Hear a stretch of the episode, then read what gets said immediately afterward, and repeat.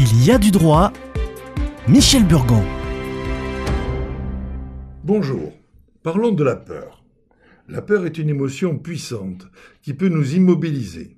Elle peut nous empêcher de prendre des risques, de faire face à des défis ou de sortir de notre zone de confort. Cette peur peut être si intense qu'elle nous paralyse, nous empêchant d'agir ou de prendre des décisions. Dans le contexte juridique, la peur qui paralyse peut avoir des conséquences importantes. Par exemple, en droit des sociétés, la peur peut être un motif de dissolution d'une société. Si un associé est tellement effrayé par les risques financiers ou les responsabilités légales qu'il refuse de prendre des décisions ou d'agir, cela peut paralyser l'entreprise et justifier la dissolution.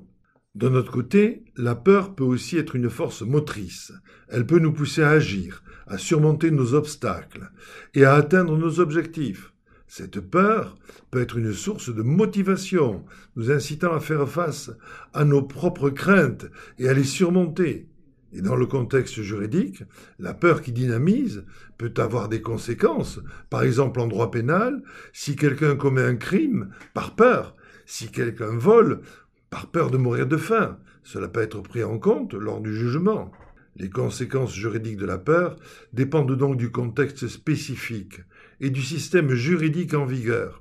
Dans certains cas, elle peut être une défense légale. Par exemple, si quelqu'un commet un acte illégal par peur pour sa vie. Dans d'autres cas, elle peut être considérée comme un facteur aggravant. Par exemple, quelqu'un qui utilise la menace ou l'intimidation pour inspirer la peur chez autrui et obtenir un consentement forcé. La peur joue aussi un rôle important dans le cadre politique et constitutionnel.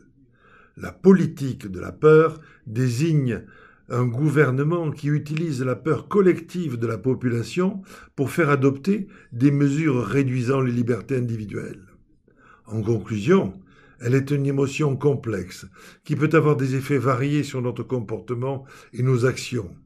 Comprendre tous ces aspects est essentiel pour apprendre à gérer cette émotion et utiliser son énergie de manière positive.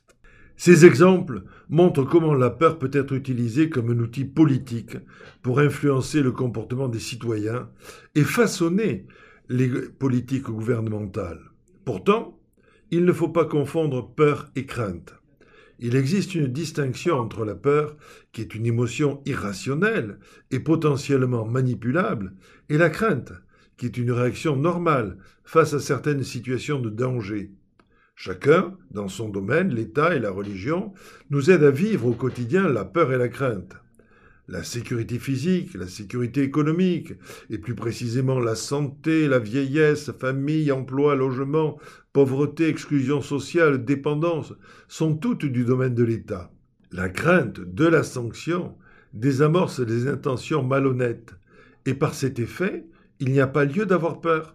Mais si la crainte de la sanction n'est plus effective, les débordements de la délinquance et de la violence font réapparaître la peur. Il est donc important de trouver un équilibre entre la protection des citoyens par la crainte inspirée aux déviants et la préservation des libertés, sachant qu'il n'y a pas de liberté dans la peur. À la semaine prochaine.